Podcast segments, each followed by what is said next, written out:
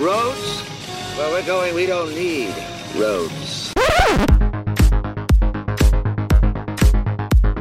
One ugly motherfucker. ¿Qué me ves, pinche disco?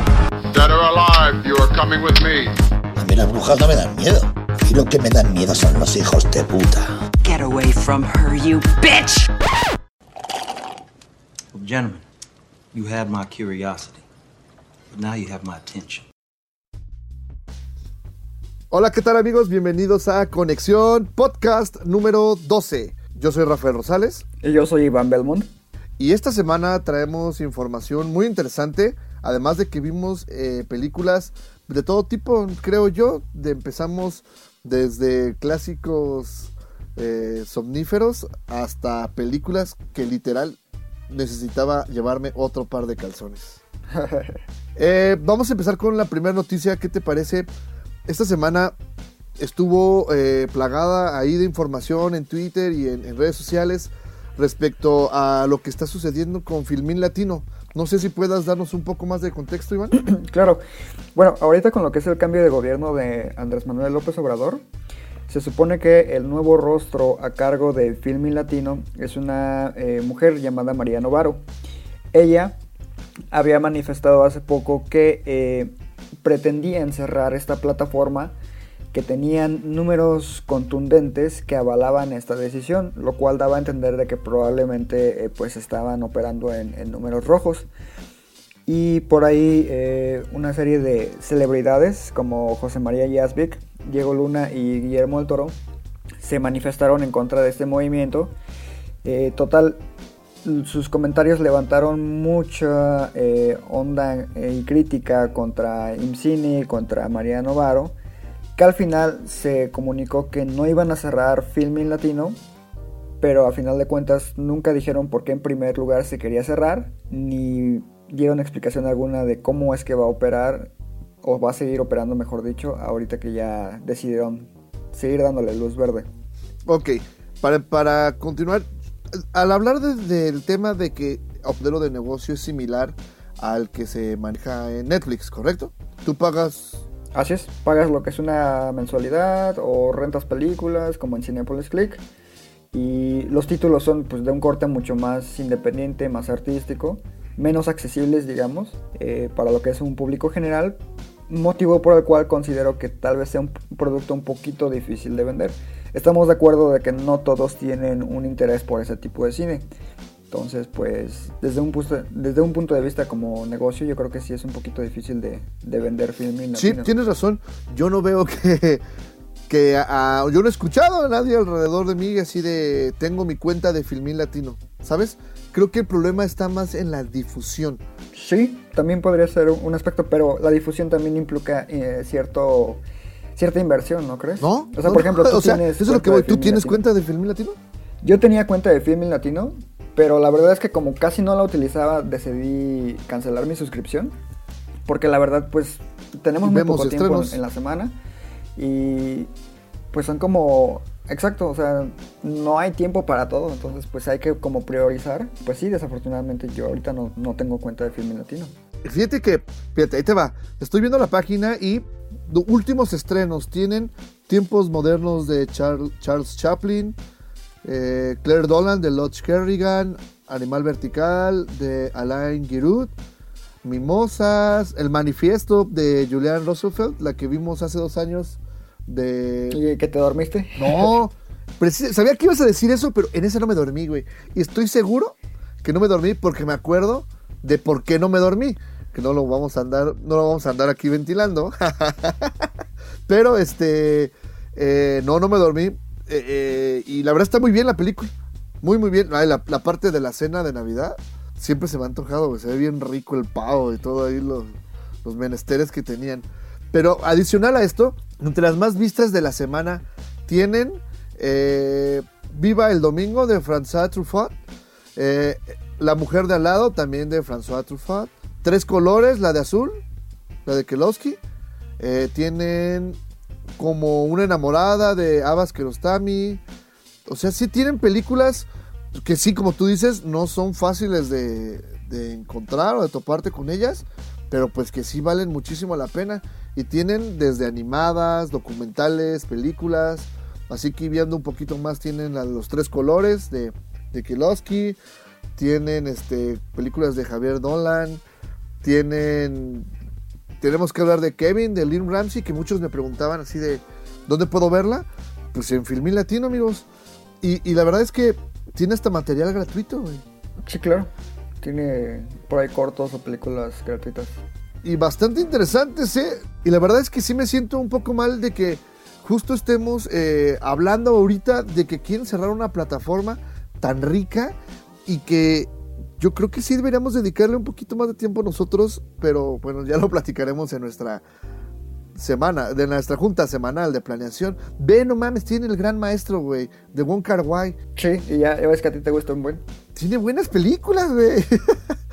Sí, yo sé que tiene muchas buenas películas. Yo sí llegué a ver muchas buenas películas cuando tenía mi membresía, pero te digo, por cuestiones de tiempo, pues ya no la veía y era un gasto ahí de más. Pues, la verdad, mejor lo, lo quité. No, pues yo creo que, que neta, mejor. No, sí tengo que seguir pagando Netflix, lo siento. Pero. no, pues déjame ver si la cargo a la tarjeta de crédito de mi papá o de mi hermano o de mi abuelita o alguien ahí sin que se den cuenta. ok, pero bueno, entonces, sí, chicos, en serio, los que nos están escuchando, denle una oportunidad a Filmín Latino. Está rico, interesante. Estoy- hay opciones para todos. También ya aquí estoy viendo un par de sheets. Pero este, pues hay de todo, significa que hay de todo, ¿no? Son 69 pesos al mes. Que la verdad es que pues es, es bastante accesible, creo yo. Claro, sí, sí es accesible en ese sentido. Entonces, este, con que vean una película a la semana, ya sale lo de una entrada al cine. Sí, Entonces, y eso es lo de un mes, imagínate, o sea, está bien. Ya si eres, ya si eres un atascado del cine como nosotros, que vemos fácil entre 20 películas al mes o más, pues te va a salir súper bien. No nos digas atascados, güey, solo digamos que amamos el cine. Sí, som- amamos el cine, pero la verdad es que somos bien atascados, güey. Bueno, entonces, pues eso fue lo de, lo de Filmín Latino y ojalá que, que el gobierno y en general siga escuchando a, a este grupo de artistas que desde que el nuevo señor presidente estaba haciendo campaña, ellos lo apoyaron. Claramente, todo el mundo hemos visto que, que ellos siempre fueron parte como de su campaña.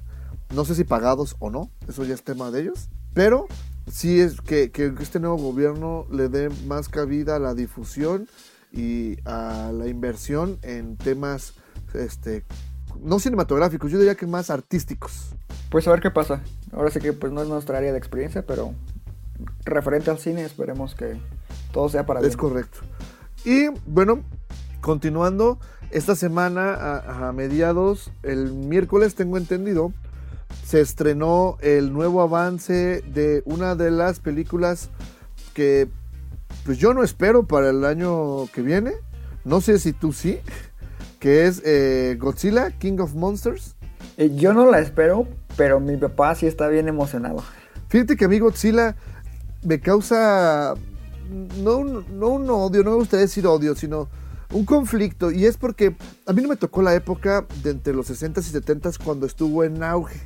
Que, que fue el producto japonés, que salió de allá, eh, salió, brincó el charco, este, los americanos lo, lo adoptaron bien, pues hubo ahí mil películas, ¿no? Ya, ya, este, casi casi le hicieron su universo Marvel, pero de Godzilla. Después, eh, ya cuando yo estaba chiquito, lo, lo quisieron relanzar con una horrible película en el 98, con Matthew Broderick, este, Jean Reno, y no recuerdo quién más sale en esas películas. Sale este Hank Azaria, Ah, sí, sí, sí. es el reportero. Sí. Eh, pero, híjole, qué mala película. Y luego la serie sí me gustaba, la, la- la serie animada. Y después eh, la dejaron descansar viendo que pues no pegó, porque fue así una super basura. Que venía, que por cierto, como que se le quiso pegar al- a la onda de Jurassic Park, que empezó a traer los dinosaurios a partir de, de esos años. Y pues esto es así, y, y- y, pues no, no funcionó. Luego, eh, hace unos años, hace cuatro años, lanzaron Godzilla, que te acuerdas como era el tráiler de que no se veía y, y que Legendary le, pues, le metió su estética esta muy oscura y con mucho CGI y todo esto. ¿Tú la viste? Yo la vi, sí. De hecho, en cuanto a mercadotecnia, yo creo que la manejaron muy bien. Sí. Eh, todo el arte promocional, los trailers, todo estuvo muy bien. Pero sí, la película queda un poquito de ver en cuestión guion. Sí, y traía, por ejemplo, la onda de que Brian Cranston, que acababa de terminar eh, Breaking Bad, pues todos de. ¡Ah! Este. Y luego, aparte, anunciaron que iba a estar esta Juliette Binoche. Juliette Binoche, Aaron actriz. Taylor Johnson, este. Elizabeth Olsen. Olsen. O sea, actores que en ese momento la movían, ¿no? Bueno, la mueven, pero, pero andaban como que en boca de todos. Entonces, ¿y qué pasó? ¿Qué terminó siendo? Una película mediana, a final de cuentas. Es correcto. Pero esa medianez le alcanzó para que eh, los estudios planearan, ay, vamos a hacer ahora una de King Kong y las vamos a conectar. Pero y luego que sean un universo también. Y entonces ahora vamos a hacer Godzilla, The King of the Monsters. El, nuevo, el avance que salió en la semana nos muestra que van a repetir la fórmula. Porque, según esto, dentro de los estelares está Millie Bobby Bra- eh, Brown, que de dónde salió? Stranger Things. y que seguramente eh, va a preparar el camino porque va a salir unos mesecitos antes la tercera temporada, que, que si es buena, pues todo el mundo va. "Ah, vamos a ver, ah, Eleven, ah, Eleven, Eleven. Entonces, eh, pues aparte la acompaña Vera Farmiga. Sí, es muy atractiva. Sí, Dios mío. Sally Hawkins, Shancy G y Kyle Chandler. Entonces, eh, eh, la película, bueno, el tráiler va ahí de, de Millie Bobby Brown, de ¡ay, auxilio, hay alguien ahí! ¡Ah! Y de repente se ve pasar ahí a, a los monstruos, porque en esta película tiene la particularidad de que Godzilla es el rey de los monstruos, porque se va a tener que enfrentar a eh, tres. Ellos les dicen, ¿no? ellos le dicen titanes. Y tienen ahí una explicación que viene en el, en el avance de que según esto estos titanes antes gobernaban la tierra, por alguna razón quedaron atrapados o hechos a un lado, lo que sea, y eh, fue la era del hombre, pero pues estos ahora van a regresar. No te explican muy bien si es por obra del hombre que los despertaron o, o qué, ¿sale? Y tengo entendido que los tres monstruos que van a salir son monstruos icónicos de la filmografía de Godzilla. O sea, Así para es. los que sí son fans, fans, ya les están vendiendo, oye, órale, hijo. Sí. Primero es Rodan, Ajá. que es una especie de grifo, tengo entendido. No un grifo de los de acá se meten, este, sino más bien pues es una ave gigante. Está Motra, que Ajá. es como una mariposota. y no me refiero, pues, o sea, tú me entiendes. Sí, sí, sí, sí.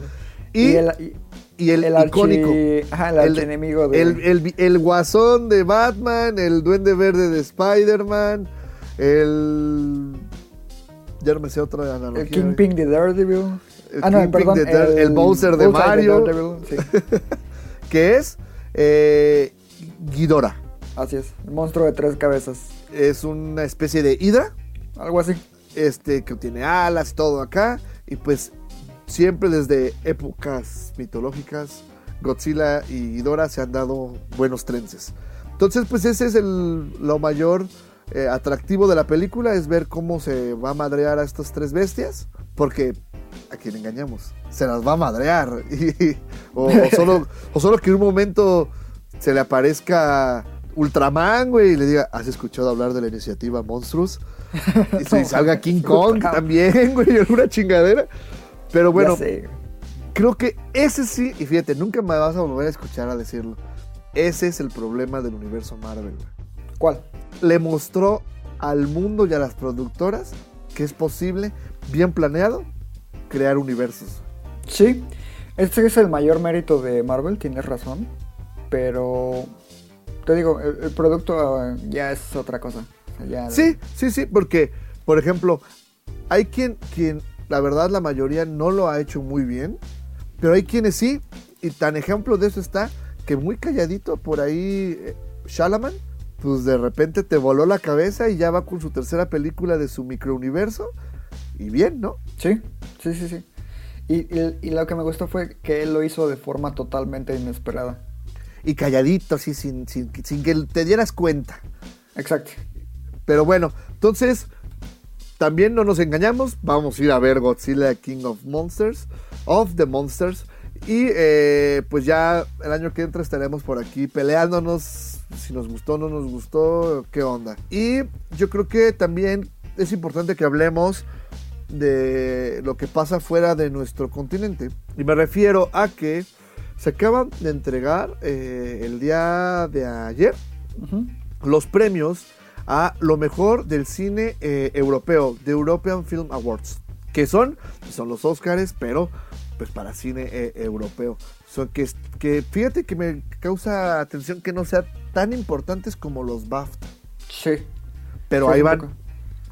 Más ¿Sale? o menos. Yo creo que los BAFTA tienen un poquito más de renombre. Sí, claro, jalan mucho más. Y que han dado sorpresas también los BAFTA, ¿eh? no siempre están alineados a los Oscars. Sí. Pero bueno, ese ya es tema de, de otra cosa. Ahí te va. Para mejor película europea estaba nominada Border de Ali Abasi, Cold War de Pavel Pavli- Pawlikowski, eh, Dogman de Matteo Garrone, Girl de Lucas Don y Lázaro Feliz de Alice Rochwasher. Ok. Qué malo soy pronunciando los nombres europeos. Pues en general, a ¿no? decir- Pero pues, Págame las clases. Pero bueno, y obviamente tú y yo sabemos cuál ganó. Fue eh, Cold War. así es. De Pavel Pawlikowski. Y que este, pues nosotros aplaudimos, ¿no? Cuando, cuando vimos que fue así. Es Ahora, correcto. ellos, fíjate, ellos también tienen una categoría exclusiva para comedia. Y es las tres películas que este año fueron Se la vi y La muerte de Stalin, que es otra comedia bastante este, agradable. Y la ganadora fue La muerte de Stalin. Correcto. Ahora, en mejor director se lo llevó también Pavel Pawlikowski con Cold War. Mejor actriz se lo llevó Joanna Kulig por Cold War y que pues tú y yo estamos ahí. Lo, ha- lo hace increíble. Sí, impresionante. Mejor actor no ganó Cold War. Y, y sí estaba este, nominado Thomas Scott, que es el, el actor. Ahí lo ganó Marcelo Fonte por Dogman. Así que habrá, habrá que revisarla, ¿no? Puede que ahí haya algo interesante. Mejor guion. Fíjate, guion se lo llevó Pavel Pawlikowski con Cold War. ¿Qué significa eso? Que el gigante europeo no fue pelado para los Globos de Oro. Ya discutimos sobre eso en el episodio anterior. Le están tendiendo la cama a Roma para que no haya pretexto alguno de por qué ganó esta y no esta. Entonces, pues, ¿qué más podemos decir? Que ahora, que el hecho de que no lo hayan nominado en Globos de Oro no quiere decir que no la vayan a nominar en Oscars. Pero sí, es sí es un 60-70% de, de probabilidad. Pero en serio, piénsenlo Academia. Yo sé que no soy miembro ni nunca lo seré, pero piénsenlo. Qué gran trence sería ver estas dos películas ahí dándose. No, y es. Eso sí, eso sí qué gran sería, sería ver un trence de tres con la que vimos ayer. Y, no, y con shoplifters y. ¿Cómo se llama la otra? Capernaum. Capernaum. Capernaum. Imagínate, eso sí sería un Roma Kings of Monsters. no, sería un trence épico, güey. Es más, si te sacaran, güey. Ah, qué gran idea mercadológica. Escúcheme bien, Oscar. Si ustedes sacaran cada año el paquete de. Ahí te va el paquete de películas que fueron nominadas a lengua extranjera, así ya las cinco en un paquetito bonito. pues, compra segura, güey. Sí, sin problemas. Chale, espero no me escuchen porque me van a robar la idea. Pero bueno, este, pues muchas felicidades a Cold War. Tienes nuestro Seal of Approval, conexión eh, Best Choices of 2018. Y eh, pues ya pasando un poco a lo que vimos esta semana, vamos a empezar con una película que yo creí que nunca iba a ver porque estuvo llena de problemas durante todo el tiempo y les explico cuál es. Es The Man Who Killed Don Quijote. Que, La película maldita de Terry Gilliam. Exacto. El hombre que mató a Don Quijote, que es una película de Terry Gilliam, como bien dices, que no conoce a Terry Gilliam, seguramente sí lo conoce, ha visto alguna de sus películas, pero eh, no sabían que él lo dirigió. Terry Gilliam es, una, es un director conocido por películas medio medianitas y algunas verdaderas joyas de la cinematografía. ¿Tú tienes alguna así que recuerdes mucho? Por ejemplo, yo de chiquito, de mis primeros también recuerdos de películas que veía con mi tío que me dio mi educación cinematográfica fue eh, Las aventuras del varón Munchausen. Sí. Está increíble. Brasil, que yo nunca la entendí hasta que la volví a ver de grande y dije, ah, caray. No, yo recuerdo mucho precisamente la de el- las aventuras del barón Munchausen, porque salía muy seguido en televisión abierta. Ajá. Y ah, yo con la que me quedo en lo personal es con 12 monos. 12 monos, justo para allá iba. Sí, eh, Terry Gilliam es, es el director y tengo entendido que escritor. Bueno, pero está basado en, en- en un libro también. Pero bueno, 12 La monos. GT. ¿Eh? Ajá. Sí. Se llama La GT, tengo entendido. Ajá. Eh, Que, que en sí el, el guion es de este David Webb Peoples, que es medio famosillo. Él ha participado como guionista en Los Imperdonables, tengo entendido. La- el western de Clint Eastwood. Ajá. También hizo la de Lady Hawk. Ok. ¿Sí recuerdas esa? Donde hay un hechizo, hechizo de halcón, creo que se llama en español. Dirigida por Richard Donner, con Matthew Broderick y Michelle Pfeiffer. No, fíjate que es así, ¿no? Está, está- está bien padre. De hecho, esa también le gusta mucho a mi papá. Bueno, Y también es co-guionista de Blade Runner. ¿te cae? Sí. Órale, no, pues sí trae buenos trabajos. El chiste es que Terry Gilliam, este, durante mucho tiempo, desde su juventud, él ha dicho que siempre ha tenido, tuvo la idea de eh, hacer una película sobre Don Quijote, ¿sale? Pero se ha enfrentado y se enfrentó a todos los problemas que se les pueden ocurrir. O sea, en un momento ya se la habían autorizado, luego creo que hubo güey, un tema en Hollywood y la cancelaron, cambio de guionista, ya la tenía otra vez armada y la productora creo que con la que lo tenía palabrado quebró y pues tuvo que esperarse otro rato, luego tuvo temas de derechos, un to- comple- to- de- completo desastre, ¿no? Este para la película. Y fíjate que el otro día escuchaba, mejor dicho, leía que es un director con mala suerte. Porque sabías que está dirigiendo la del imaginario mundo del doctor Parnassus y de repente Sí. se le muere Heath Ledger. Aunque encontró una forma muy creativa de sustituir a Heath Ledger. Sí, sí, claro que fue eh, trayendo a otros tres actores para interpretar a Parne- al doctor Parnassus en sus diferentes eh, sueños. Así es. Y, que son Jude Law, eh, Jude Law, Colin Farrell y Johnny Depp. y Johnny Depp, es correcto. Este, ¿Yo la viste? Yo sí la vi, de hecho me gusta mucho, es de mis favoritas de, de Gilliam, después de 12 monos. Y precisamente te digo que eh, la forma en la que suplanta la ausencia de Ledger es muy, muy creativa porque empata completamente con la historia. O sea, te crees la razón por la cual es interpretado por distintos actores. Órale. Este, sí, yo, yo la verdad es que es, esa sí no la he visto. Hay otra que medio de culto que se llama Fear and Loathing eh, en Las Vegas. Eh, esa. Sí. esa sí la he visto, sí me gusta. Pero bueno, eh, el chiste es que se enfrentó. Al final, pues lo logró con, con un- Después de 20 años. exacto, con un con un elenco conformado por Adam Driver, que es Lord Kylo Ren, Jonathan Price, Puñ- puñal, Kylo Ren. Olga Kurilenko, Stellan Skarsgård, eh, Jordi Molá y Oscar Jaeneda. Oscar Jaenada, mejor conocido como Luisito Rey y Cantinflas. y Cantinflas. Y bueno, la película de qué va?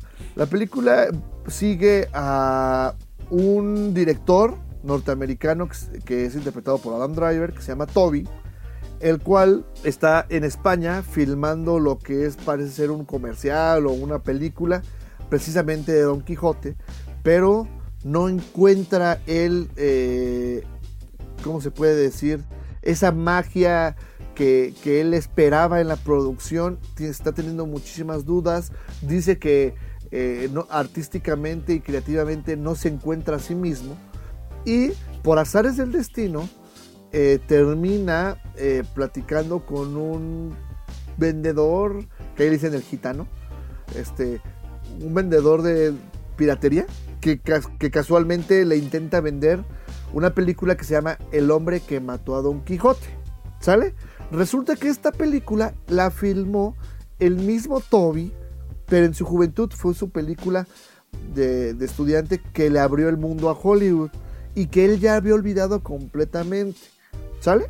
De repente se empieza a indagar sobre, se empieza a acordar, indagar y descubre que el pueblo donde filmó esta película, que también fue en España, está cerca de donde está filmando, por lo que decide ir a encontrarse con los personajes, o mejor dicho, con los actores, que eran, por cierto, personas comunes y corrientes, que le ayudaron a hacer esta película estudiantil. Y a partir de ahí llegará y encontrará, pues, este, y descubrirá cómo afectó la vida de cada uno de los personajes y ahí empieza, digamos, su viaje. Precisamente porque el personaje de Jonathan Price era un zapatero que le ofrecieron cuando Toby era joven ser Don Quijote, pero se queda como que en personaje, ¿sale? Y, al, ver a, a- el ver- al ver a Toby lo confunde con Sancho Panza.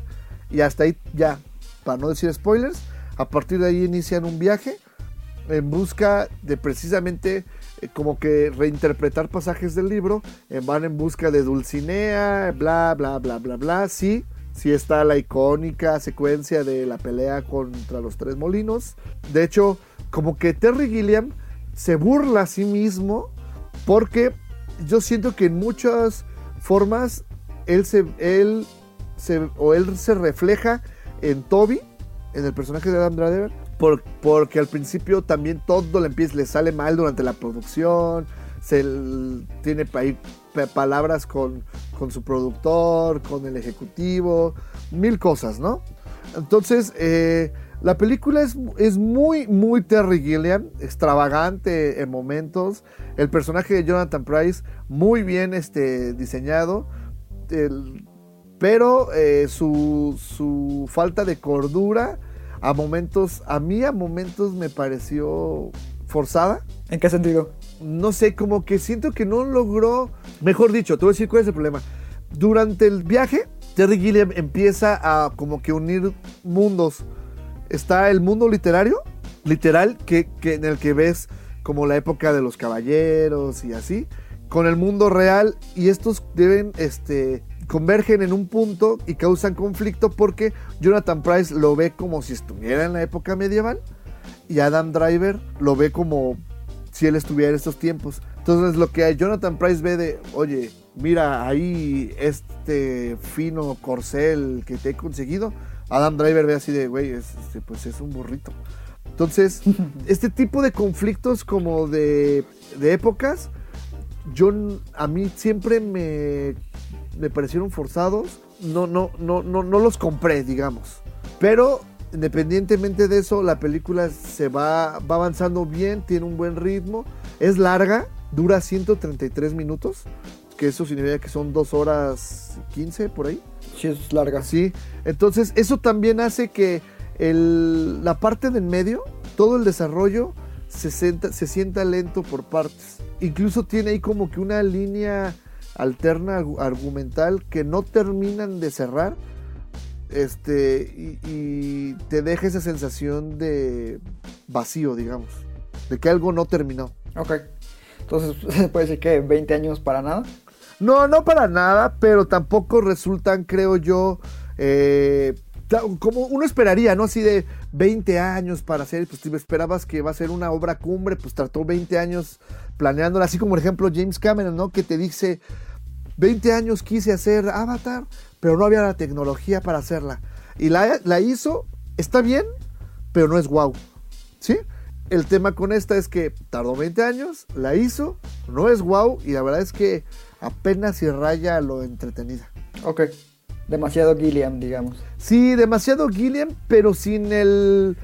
sin ese. esa chispa entrañable y bonita que a veces logran tener sus personajes, como el de Bruce Willis en 12 monos, el mismo Barón Munchausen, Johnny Depp en eh, Fear and Loathing en Las Vegas. Acá lo pierde. Ok. ¿Sale?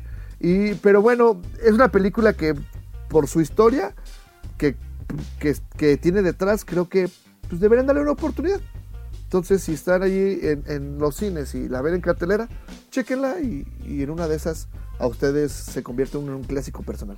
Claro, que tengo entendido que está nada más en algunos estados de la República, ¿no? Ahorita. Sí, tiene una distribución limitada, entonces va a estar ahí rondando por, por los diferentes estados de manera limitada. Entonces, sí chequen cuando, cuando la, la pueden revisar. Bueno, ahora toca el turno de hablar de una película que, para ser honestos, la vi nada más para llenar un lapso de tiempo que tenía ahí libre antes de ver otra película. Eh, la película en cuestión de la que estoy hablando se llama 211, El Gran Asalto.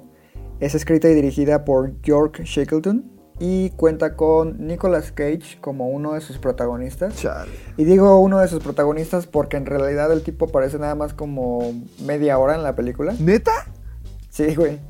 Entonces el, el póster me engañó. eh, pero sí sale, sale muy poquito Nicolas O Cage. sea, mercadotecnia engañosa. Sí, el- es que el póster está Nicolas Cage así en grandote. Sí, estoy Y viéndolo. después todos los actores. Y pues no, güey, o sea, nada, sale como media hora. Pero bueno, la, la historia en sí se enfoca en un grupo de mercenarios que están descontentos con su patrón. Supuestamente su patrón no les ha pagado cierto dinero, que es como un millón y medio de dólares o algo así. Y en Afganistán su patrón tiene una reunión por ahí con unos eh, traficantes de armas, ¿no? Entonces los mercenarios atacan la reunión y le sacan información a su jefe sobre dónde está el dinero y acto seguido pues lo, lo ejecutan. Entonces el dinero los lleva a cierta ciudad en los Estados Unidos en donde el personaje de Nicolas Cage es policía. Entonces eh, a su vez hay un agente de la Interpol que supuestamente está siguiendo a este grupo de, de mercenarios por crímenes de guerra y situaciones de esta, de esta índole, ¿no? Ok. Entonces, el chiste es de que los mercenarios elaboran ahí eh, un plan para realizar el robo del dinero que está oculto en, en un banco. Y por azares del destino, pues se ve involucrado el personaje de, de Nicolas Cage, ¿no? Quizás hay un, un desmadre. Eh, la verdad es que la película es muy graciosa. Es muy, muy, muy, muy mala, güey. Tiene una sincronización de audio horrible. Se nota clarísimo cómo es que los actores pues son prácticamente novatos.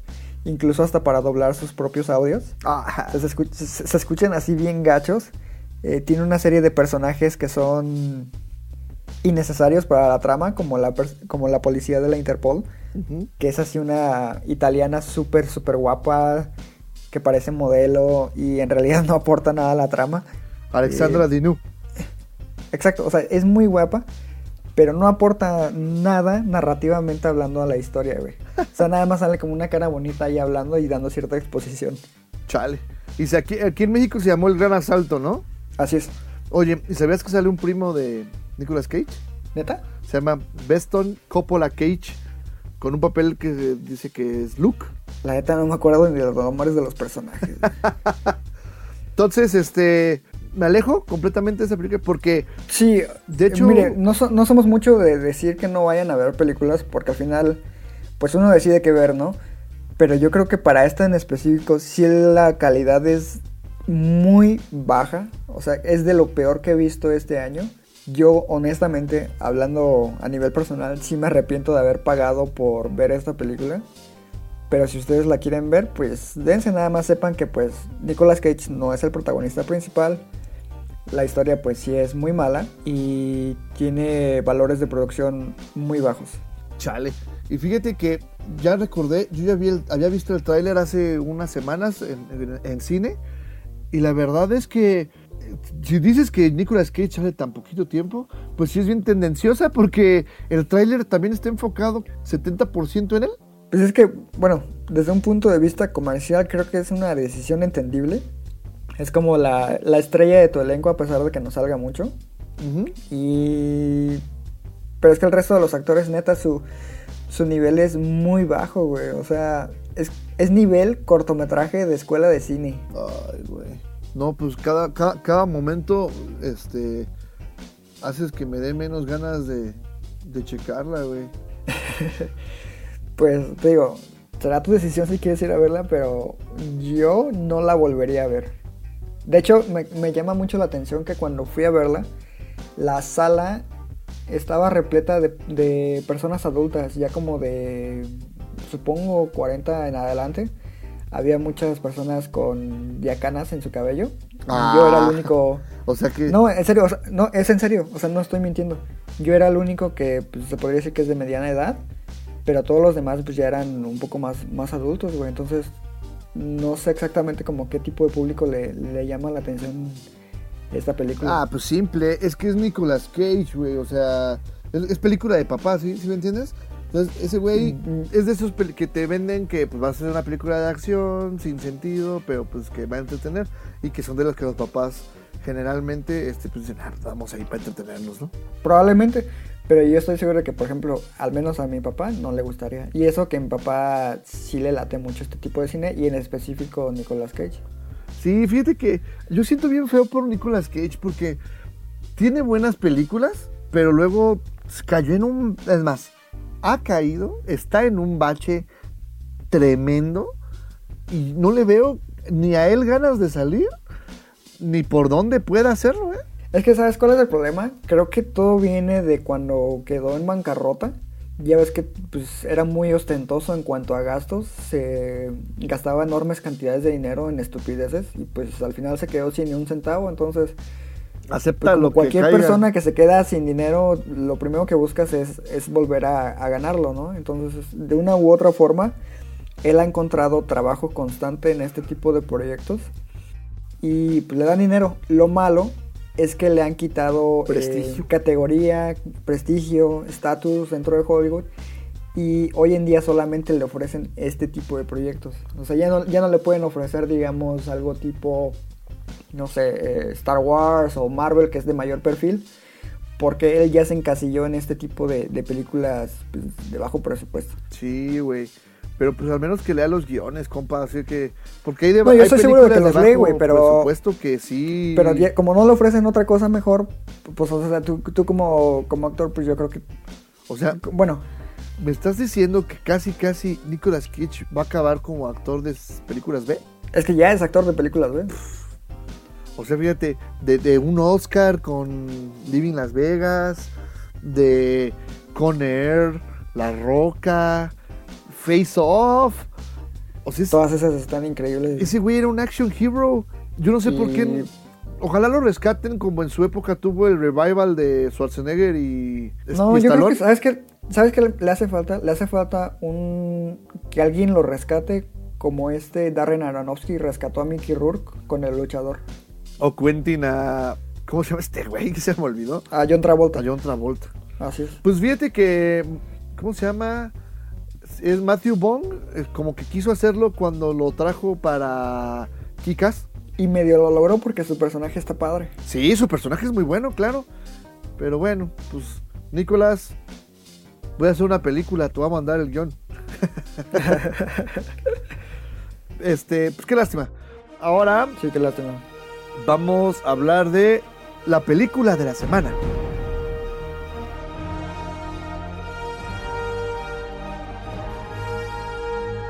Precisamente nos referimos a eh, Aquaman, que es la película eh, fuerte de DC eh, este año.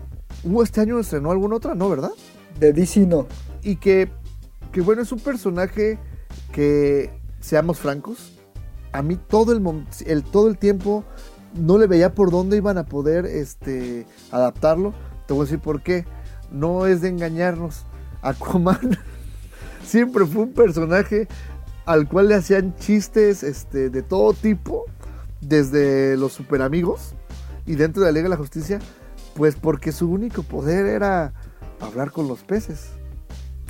¿Sí me entiendes? Entonces, o sea, es más, recuerdo un capítulo de South Park donde hacen una parodia y le dicen, sí, man. Entonces, híjole, a mí cuando me dijeron, no, pues va a haber película de Aquaman, dije, ay Dios, pues órale, qué aventurados. Y que James Wan lo iba a, a dirigir, porque aparte de esto, él es fan de- del personaje. Entonces, eh, pues sí, sí me quedó por ahí la, la espinita de vamos a ver qué pasa. Después Snyder nos lo presentó eh, en Justice League. Sí. Y pues este, sorprendente. Fue un personaje, creo que el más para mí, uno de los más carismáticos dentro del equipo. Sí. Se alejó completamente de ese velo de inútil que tenía para darle más bien un, ¿cómo se puede decir? El, el look del badass del equipo. Sí, como el rockero del equipo, ¿no? Ajá. Sí, porque el badass es Batman, ¿no?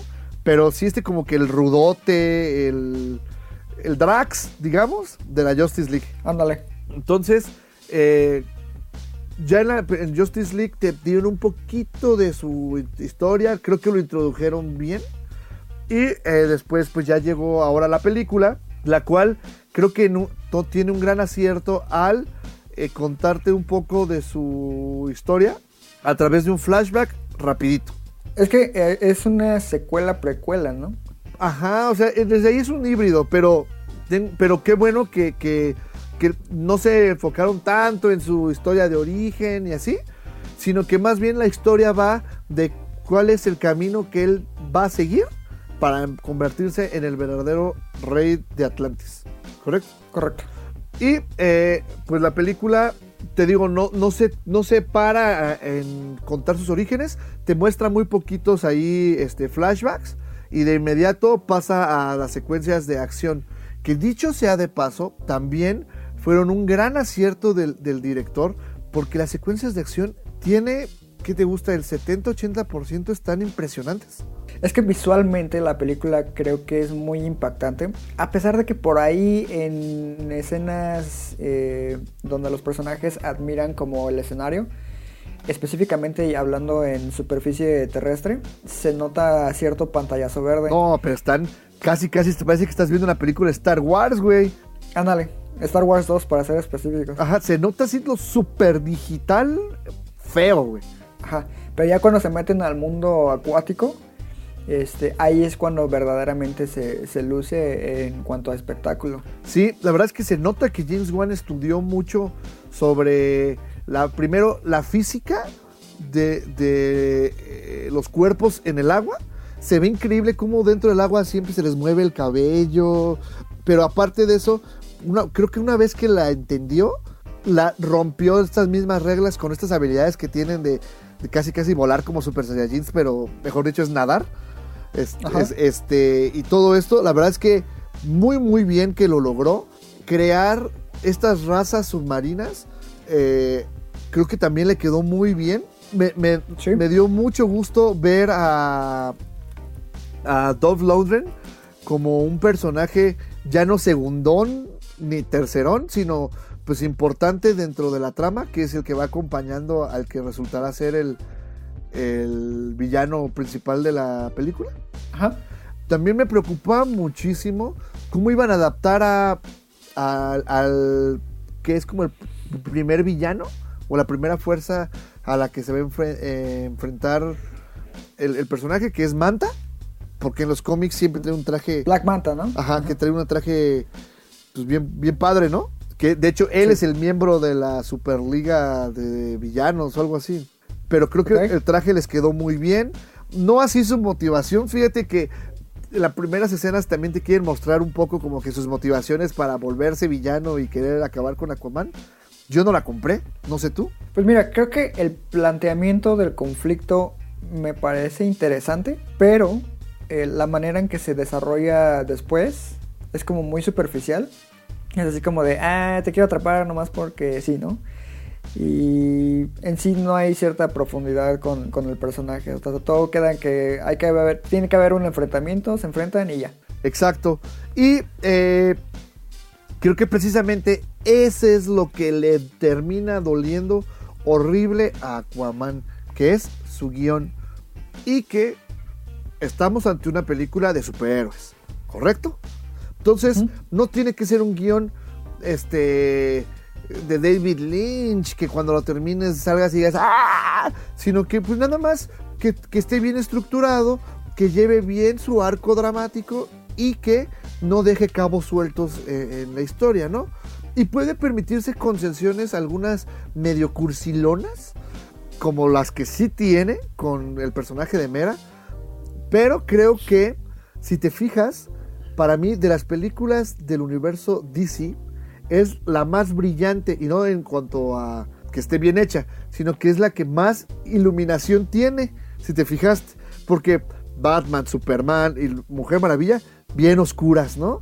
Sí, muchos noches, muchos grises, y acá es mucho, mucha luz en las escenas, los pues- se- eh, la puesta del sol, esta ciudad a la que va este Sicilia. Sicilia, este, pues muy bonita, con colores muy, este, cla- Vivos. pasteles claros. Entonces, creo que desde ahí ya se está alejando de sus predecesoras y sobre todo en que le empieza a meter gags dignos de Marvel. No, y deja tus dignos de Marvel. Son un poquito incómodos. Por ejemplo, hay una escena ahí en una, en una taberna que Ah, a mí, a mí en lo personal, esa sí no me dio nada de risa. A mí Fue sí. así como de. No mames, neta. o sea, sí me hizo reír, pero me queda claro que está fuera de lugar. Y precisamente digo, son gags Marvel, que en Marvel ya los esperas y, y los, hasta los compras. Pero acá de repente dices, no. Y mira, la verdad es que el personaje, bueno, en sí el actor Jason Momoa a mí se me hace una persona súper carismática, pero ha tenido muy mala suerte con sus proyectos en cuestión de, de guiones, a excepción de Game of Thrones, ya te lo decía, porque el tipo tiene mucho carisma, es muy agradable, creo que es muy gracioso ver que tiene tanto ángel, por decirlo de alguna forma, para un tipo de esa magnitud, que es muy alto y muy robusto en cuestión de musculatura, Claro. pero sí esa- esos momentos forzados creo que no, no le quedan. No, y luego aparte, este, de hecho, fíjate que mi hermano llegó y me dice, ¿no, ¿no encontraste cierta similitud a la historia con la de Moana? Un poquito. Dice mi hermano que Mera es Moana y que Arthur Curry o Aquaman es Maui. y que tienen que ir a encontrar el gancho o el tridente Ajá. para poder este, enfrentar al villano.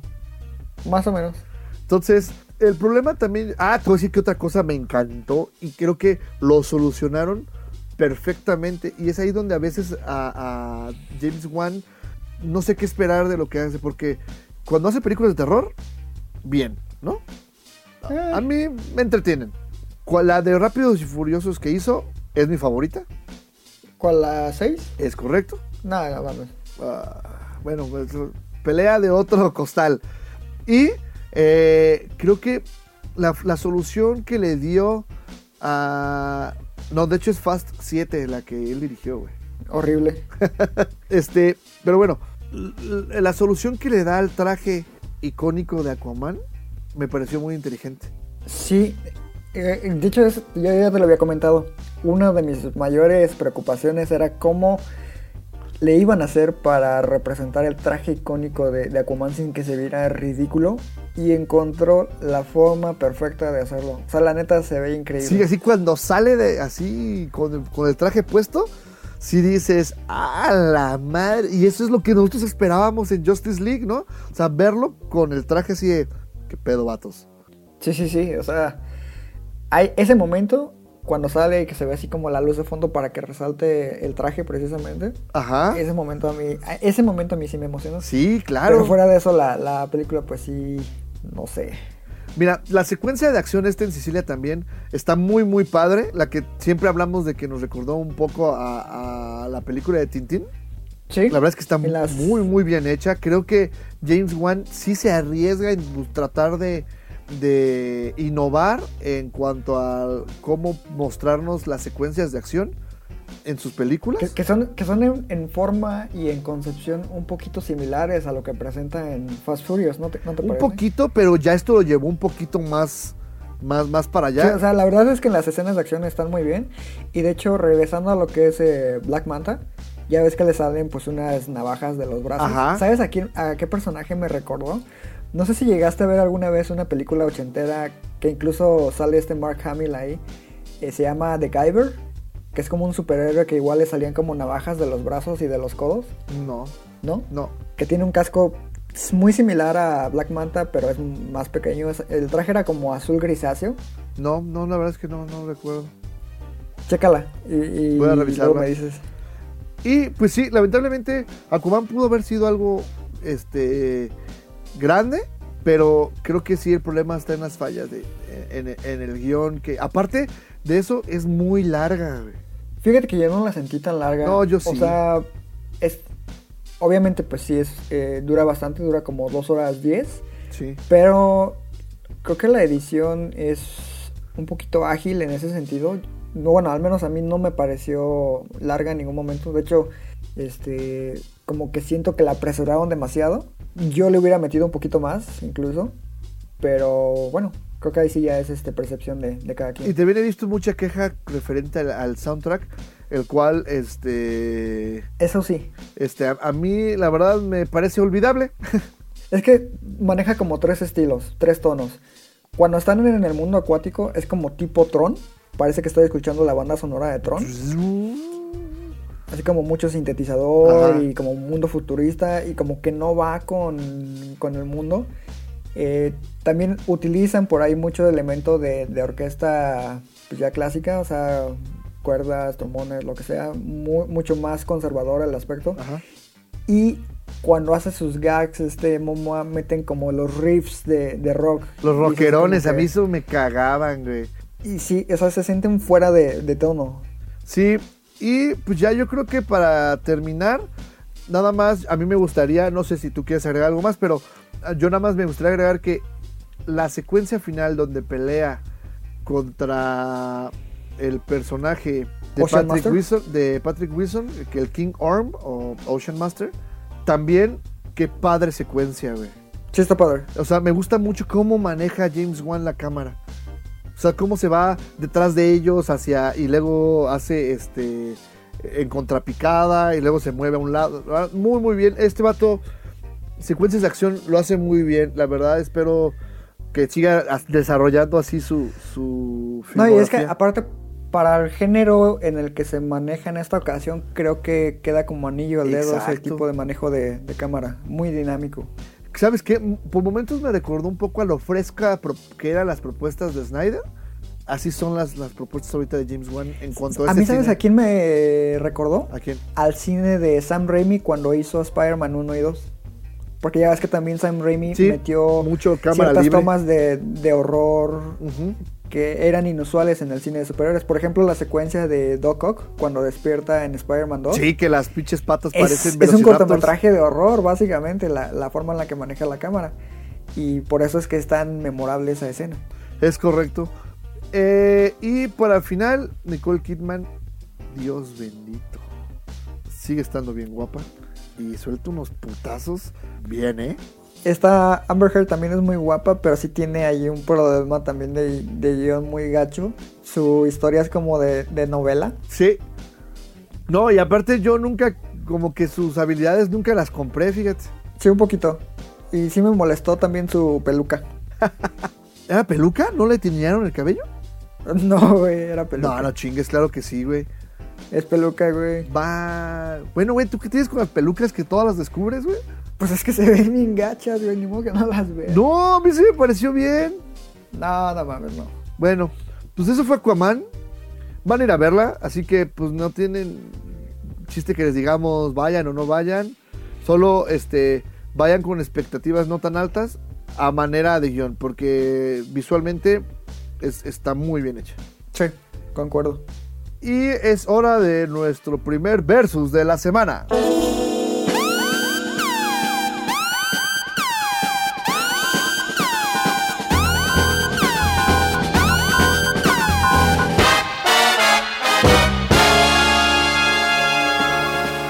A ver, Iván. ¿211 o Aquaman? No, pues. Adiós a Las Vegas, güey. No, güey, pues tienes que escoger una de estas dos. No, pues Aquaman. Sí, sin duda. Flawless victory. 211 la voy a borrar de memoria, güey. Voy a ir a, con los estos güeyes de Eternal Sunshine of the Spotless Mind. y voy a borrar ese momento de mi vida. Ok. Oye, ¿qué te, ¿con qué te quedas? ¿Con este Aquaman o con el Aquaman de Justice League? Con esta Aquaman. Fatality. Sí, ¿verdad? Es que, Sí. a pesar de que acá te la hacen ver como un menzón, como que. Es- no, no un menzón, como bonachón, ¿no? Ajá. Y acá, y en, en, en- en Justice League se me hacía como que el, el musculoso torpe. Ándale. Sí, un poco. Bueno, y es que creo que eso fue obra de Josh Whedon, ¿eh? No de Snyder. Fucking weird. No, pues Marvel lo mandó para echar a perder. A sabotear. Eso dicen pues en el bajo mundo. Sí, claro.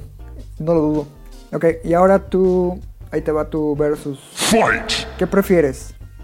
¿Aquaman o Don Quijote?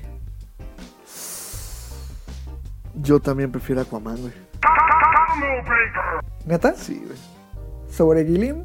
Es que Aquaman, a pesar de sus fallas, es entretenida, güey. Verga.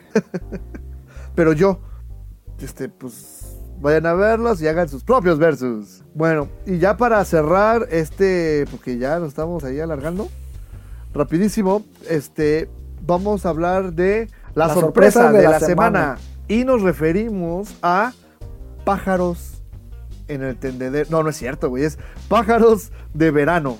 Un poquito más de respeto, culero. No, y, y sí, ¿eh? La verdad es que la película está impresionante. Eh, ¿Quieres tú darnos por ahí un poco de, de contexto? Pues mira, la película es eh, escrita y dirigida por Cristina Gallego y Ciro Guerra. Son una pareja eh, que ya ha tenido un par de películas ahí muy interesantes. Como por ejemplo El abrazo de la serpiente que estuvo nominada en los premios Oscar a mejor película de habla no inglesa. ¿No ganó? Y también tiene... No, no, no ganó. Y tienen también una eh, película muy interesante que se llama Los viajes del viento, que es similar en temática a lo que es eh, Pájaros de verano. Esa fue estrenada en el 2009. Eh, Pájaros de verano básicamente se enfoca entre las décadas de 1960 y 1980 en lo que es la, la, región de la Guajira en, en Colombia. Ajá. Aquí se caracteriza porque existen como una serie de clanes indígenas, la- los, los llamados Wayuu. Bayou. Exacto. Entonces, esta eh, serie de clanes tienen tradiciones ahí muy, muy marcadas, pero precisamente en ese lapso de tiempo del cual te estoy hablando, se vieron involucrados poco a poco en lo que fue el mundo de Occidente, Estados Unidos específicamente, lo cual le- les llevó a varios clanes a inmiscuirse en lo que es el, el narcotráfico, específicamente hablando de la marihuana. Ah, creí que ibas a decir de la marimba. Bueno, Que es otra forma de decir a la marihuana. Sí, sí, sí. Que eh, bueno, ahí la, como bien dices tú, la- le llaman la marimba y todo ese periodo se le conoce como la bonanza ma- marimbera, Por eso mismo. en- precisamente. Entonces, eh, pues ahí se nos introduce a un a una serie de personajes eh, que se dividen en dos clanes. Uno de ellos eh, es representado por un hombre llamado Rapayet, Ajá. que pretende eh, cortejar a una, a una chica, muy guapa por cierto. Entonces la familia de la, de la chica le pide que para poder tener derecho a su mano, tiene que dar una dote. La dote, pues es un regalo, ¿no? El regalo consiste en una serie de, de animales de ganado. Cinco reses, 20 Collares. chivas, cinco collares y creo que dos burros, algo así era. Sí, algo así, medio manchado, pero... Sí. Pero bueno, entonces que el, el tipo busca la manera de, de juntar el dinero necesario para entregar la dote y por ahí se hace socio de, lo- de un individuo llamado eh, Moisés, que es una persona ajena a, este, a estos clanes. Entonces este individuo, Moisés, se le denomina un alijuna, que es la palabra utilizada para designar a aquellos que no son indígenas o que pertenecen a estos clanes. O sea, puede ser desde un gringo hasta un mexicano o cualquier persona, ¿no? Entonces este alijuna se asocia con Rapayet y venden lo que es licor, pero poco a poco pues se van metiendo en el, negocio de la marimba, ¿no? Y pues ya esto des- desencadena una serie de eventos que poco a poco nos van llevando a explorar esta cultura y sobre todo la violencia que existió en dicho periodo. Sí, y, y la verdad es que la película está muy, muy bien contada. Desde, está contada a través de actos, o cantos, mejor dicho. Así es, Cantos. Eh, desde. Y, y un prólogo que no, es- no no está contado como canto, sino que te, te introduce a- al universo que vas a, a vivir. esta parte está bien padre, muy bien hecha, eh, muy documental, o sea, muy Sí, es ilustrativa. casi documental la, la representación. Ajá. Este, de hecho yo creí que eso me est- estaba enfrentando cuando porque yo llegué virgen a la película, o sea, no sabía nada más que tú me has dicho, está increíble. Entonces eh, empecé y dije, pues órale, va, tienes razón, la actriz eh, que da, da vida a Saida, es Natalia Reyes, está muy muy guapa. Que cabe mencionar que supuestamente va a aparecer en The Terminator en el 2019. ¿Te cae? Según. Tienes razón, ella este es Sarah Connor. No mames, ahora con- No, no, no es Sarah Connor. No, pero sí, sí va a salir en, en, en, en el, en la película, tienes razón. De hecho, su papel se llama Dani Ramos, Veremos si es grande o no el papel. Pero pues de que va a estar guapa en pantalla, va a estar guapa en pantalla. El chiste es que eh, también el, el personaje de Rapayet está interpretado por José Acosta. Ajá. y creo que eh, lo hace muy bien, él me gustó mucho, pero quienes realmente se llevan la película son los, son los actores secundarios, desde su suegra, eh, su, su tío con el que hace negocios, Moisés está impresionante, es- Moisés está bien padre y sale bien poquito. y se le bien poquito, pero definitivamente si alguien yo me quiero agarrar a putazos es a su hijo, a Leónidas. Eh, no, es, no es hijo de Rapayet, es hijo de la matriarca de la familia. Sí, la tienes razón, perdón, tienes razón. Este, y, y este personaje todo el tiempo me hizo recordar a C pequeño de Ciudad de Dios. O sea, un güey que no sabes qué va a hacer, cómo va a reaccionar, solo sabes, como, como ahí lo dicen, que es una semilla mala. Básicamente la oveja negra de la familia. Pero, eh, Dios mío santo, con el personaje. ¿eh? Eh, la película, el, los directores eh, siempre han comentado que ellos la diseñaron de que fuera una película de gangsters, pero contada desde raíces colombianas, porque ellos dicen que mucha gente, muchos extranjeros están muy eh, eh, idealizados, o bueno, idealizan mucho o están emocionados con Pablo Escobar, y que muchas de las Sí. producciones que se hacen en Colombia sobre este personaje no son pr- producciones colombianas, sino son pues, de otros países o son Pues ahí, ahí está Narcos. Narcos, una- exacto. De hecho, Narcos, la película de Benicio del Toro, la película de Javier Bardem. O sea, todo es un, un fanatismo que han creado los gringos y los europeos hacia el personaje, ¿no? Claro, y que en cierta forma romantizan al narcotráfico. ¿no? Ajá. Ya, y, y ya ves ahorita aquí en México que está el boom de que si hablan del narco está bien. Entonces, O que sí. Eh, no, de hecho, por ahí leí que por- a Tenoch, que es uno de los actores en la versión mexicana de Narcos, ajá. Lo, lo tacharon de que estaba promoviendo el narco simplemente por interpretar a un personaje del narcotráfico. Sí, exacto. Entonces, no, pues, o sea, y, y, pues esos son artistas, ¿no? Pero es un tema muy aparte. El chiste es que eh, Cristina Gallegos y Ciro Guerra quisieron darle una vista al mundo de cómo empezó realmente el narco, porque esto es previo a- al boom de la cocaína en, en Colombia. Sí, porque fue entre 60 y 80. Es correcto. ¿Y cómo es que empezó todo esto? Y precisamente, si te fijas, funciona perfectamente como película de gangsters porque cada uno de estos clanes son como las familias del padrino. Italianas, ¿no? Digamos, Es exacto, correcto. sí. Y, y la película puedes ver, pues todo lo que puedes ver en una película de, de vendetas y tráfico y todo esto, lo puedes ver en, acá muy bien localizado, muy bien eh, eh, contado de acuerdo al punto de vista de ellos. No, y aparte, ¿sabes qué es lo que me encanta? Que se toma el tiempo para introducir a los personajes de forma eh, que se respeta la cultura en sí, a todos estos clanes. Te, Sí. te dan una muestra de sus tradiciones, de, de sus creencias. Exacto, es de todo. educativa. Y cómo, ah, exacto, y cómo toda esta índole cultural termina por afectar directamente la, la manera en la que interactúan entre ellos a forma de, de ya en su negocio de, de gangsters, digamos, ¿no? Entonces sí me parece muy interesante, por ejemplo, la figura de la matriarca, que es Exacto. como similar a- al poder que tiene Corleone en, en El Padrino, ¿Sí? que, que básicamente es la que toma las decisiones. Entonces todo ese manejo está muy interesante, pero lo que también me late un buen es la forma en la que introducen el realismo mágico. todos estos elementos sutiles que, Sí, que de- las visiones, las visiones, y los sueños. Todo eso está bien padre. Sí, y cómo lo, lo meten con su curandería y que el otro güey, el pinche Leónidas, de esa sirve para pura madre. Oh, quiero darle unos putazos ese güey. Pero bueno, este. Qué bien. La película, muy bien, muy cruda a momentos, este. Sin llegar a ser eh, muy visual, que eso también me Exacto. parece un acierto. Eso, también me encanta que la violencia es muy sutil, muy puntual. Solamente aparece cuando es realmente necesaria, pero ni siquiera la muestran del todo. Amo al personaje del palabrero. Está bien, es como de Consigliari. Exacto, o sea, si te fijas, Eh, pero bueno, la película tienen que ir a verla, es un sí o sí. Es la película que Colombia inscribió, de hecho, para a que los representara en los premios de la Academia. Y como decíamos hace rato, si Roma, Cold War, eh, Birds of Passage o... eh, Pájaros de verano, güey. Se llama Pájaros, bueno, Pájaros de Verano, el otro es el título en inglés.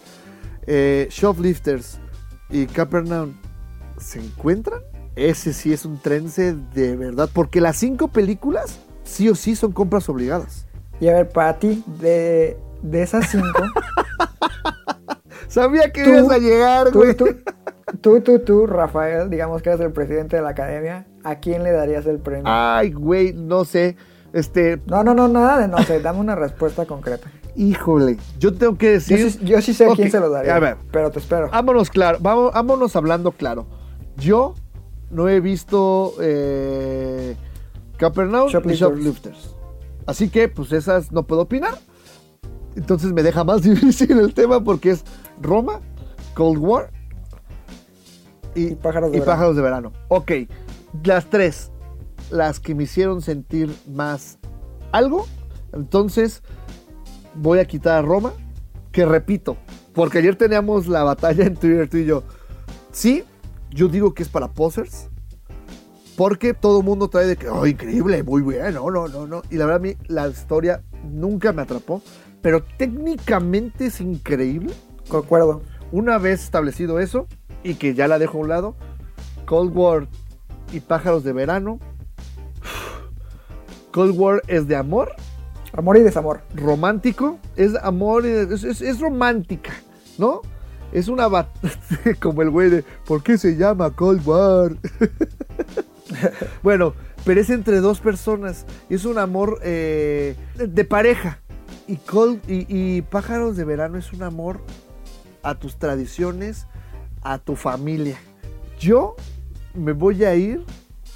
Híjole, qué difícil, güey, qué difícil. Ah, está bien, está bien. Y el Oscar va para.